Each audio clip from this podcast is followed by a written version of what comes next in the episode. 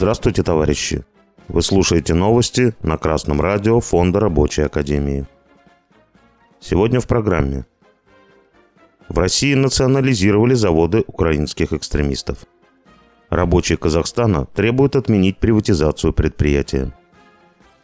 Коммерсант сообщает, по требованию Генеральной прокуратуры РФ национализирован ряд заводов на территории России. Эти предприятия принадлежали выходцам из Украины, которые поддерживали ВСУ. Изделия промышленного холдинга используются для производства самолетов, вертолетов и БМП. Генпрокуратура за одно заседание добилась через суд признания бенефициаров оборонного предприятия экстремистами и конфискации у них активов.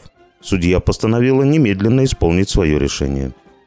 Суд Волгоградской области в закрытом режиме установил, что подсудимые бывший министр транспорта и связи, первый замминистра инфраструктурного развития Украины Константин Ефименко и его сестра Елизавета Андреева являются членами экстремистской группы. Они не только выступают против СВО, в том числе публично в средствах массовой информации, но и активно помогают вооруженным силам фашистов на Украине. Российские силовики установили, что через их Белоцерковский благотворительный фонд собирает средства на нужды украинской армии.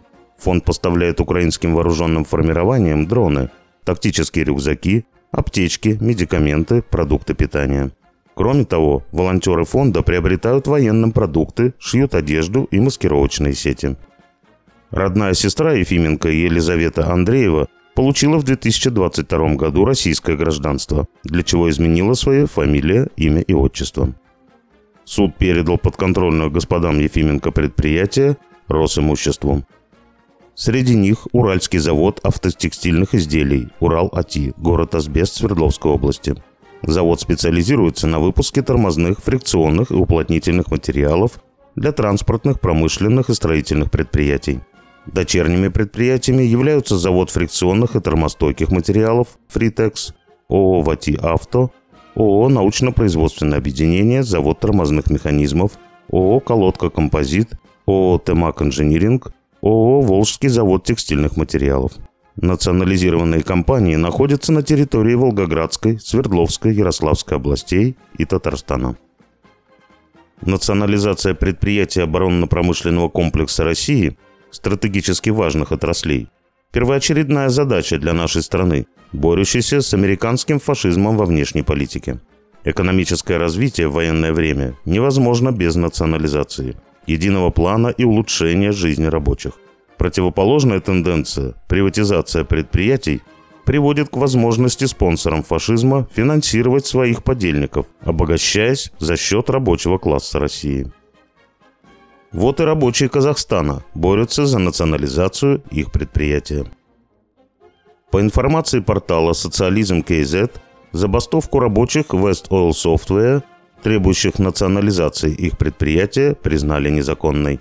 Об этой забастовке недавно рассказывала Красное радио Фонда Рабочей Академии. В Государственной инспекции труда заявили, что забастовки на подобных предприятиях являются запрещенными, так как обеспечивают деятельность опасных производственных объектов АО «Мангистау Мунайгаз». Westall Software оказывает транспортно-логистические, а также другие профессиональные услуги для нефтедобывающих компаний – Настоящая забастовка началась 11 декабря. Несмотря на противодействие властей, бастующие отказываются расходиться. Они требуют вывода предприятия из доверительного управления и присоединения к государственной нефтегазовой компании «Казмунайгаз». По словам рабочих, СОБР пытался помешать рабочим разбить палаточный лагерь. Рабочие настроены оставаться на месте, даже если их начнут увольнять.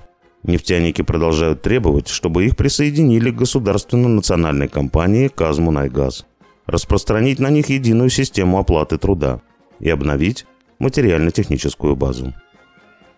Борьба рабочих связана с тем, что крупные нефтегазовые компании Казахстана стали приватизировать свои структурные подразделения, а затем разыгрывать тендеры на эту производственную деятельность или нанимать персонал через кадровые агентства – Нефтегазовые компании сделали это для оптимизации.